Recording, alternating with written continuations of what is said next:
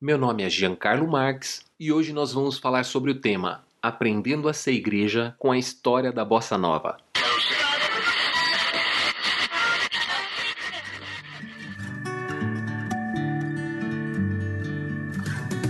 Você está ouvindo da Crentaços Produções Subversivas.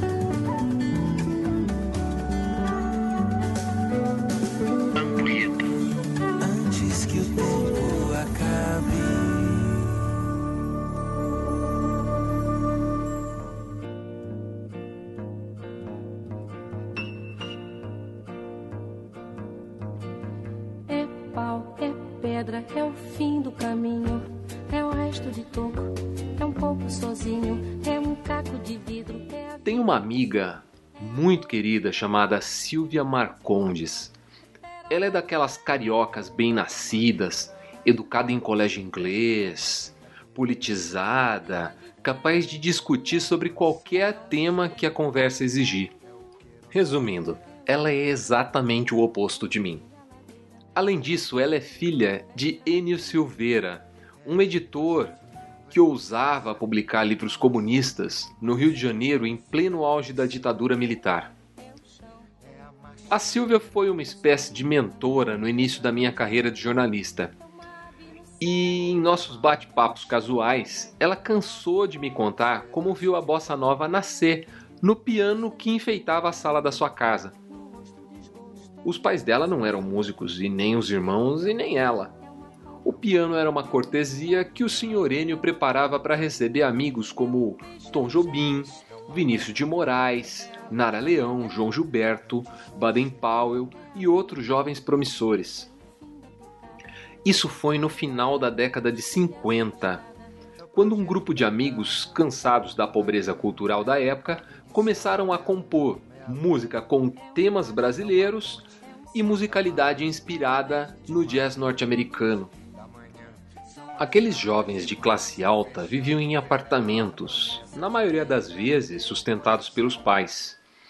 E, exceto pelas vezes em que eles se encontravam na casa da minha amiga, suas canções tinham que ser cantadas bem baixinho para grupos de cinco ou seis.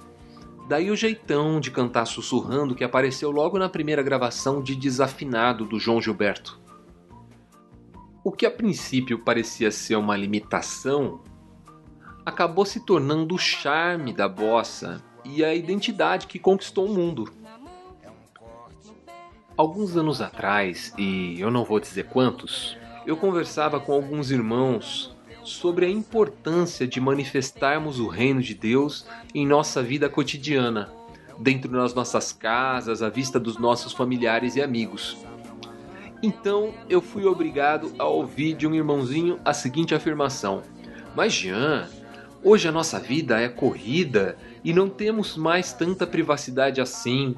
Os nossos apartamentos são tão pequenos para as reuniões caseiras e não é possível nem cantar um hino sem que os vizinhos comecem a reclamar. Orar em línguas então nem me fale. Na mesma hora eu lembrei da minha amiga Silvia e da turma da Bossa Nova. Para eles o vizinho não era desculpa, mas também não era o diabo. Se o apartamento não comportava uma plateia de 20, eles reuniam 5. E se não podiam fazer barulho, eles cantavam baixinho. Não é à toa que eles tinham respeito e admiração da alta sociedade, que eram exatamente os seus vizinhos. Aí fica a pergunta: será que nós temos o respeito dos vizinhos dos nossos templos? Ou é melhor a gente se isolar em guetos cristãos a fim de termos um pouco de privacidade para louvarmos a Deus como nos convém? Eu gosto muito da versão da Sociedade Bíblica Britânica para Colossenses 3,16.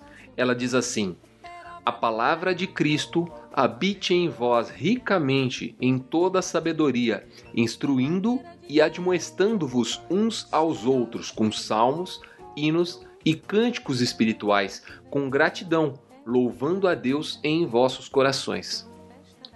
Se você parar para prestar atenção nessa versão, ela diz que os salmos, hinos e cânticos espirituais não precisam estar nem mesmo nos nossos lábios, e muito menos do outro lado da parede, impedindo o vizinho de assistir a novela ou fantástico, mas sim nos nossos corações. A bossa nova ganhou o mundo com um sussurro carregado de emoção. E com toda a sinceridade, eu acredito que o evangelho tem muito mais a oferecer. Mas para experimentar isso, talvez seja preciso primeiro nos despir dos palcos e dos holofotes, abandonar os títulos e as formalidades, tirar o sapato, abrir a geladeira. Será que nós estamos dispostos a encarar esse nível de intimidade?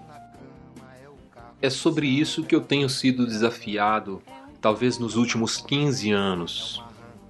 Eu espero que essa mensagem tenha alcançado o seu coração, porque a minha ela toca profundamente e constantemente me desafia a ser mais do que um personagem. Ela me chama para viver na liberdade para qual Cristo me libertou. Então é isso, que Deus te abençoe, até a próxima. Tchau.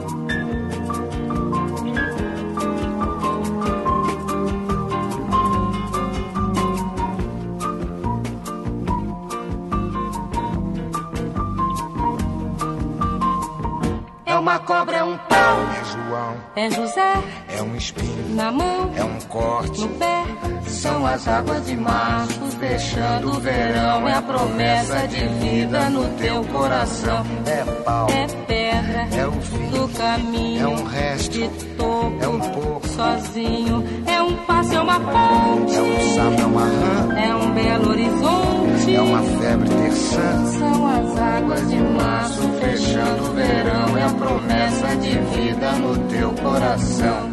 pau, Pedra, inho, peixe, coco, fogo, vinho, água, hidro, vida, ol, noite, horte, aço. sol. São as águas de março, fechando o verão. Promessa de vida no teu coração. Badaba, base vaziza, zazaziza, azanamenya, anandede, banandede, banandede,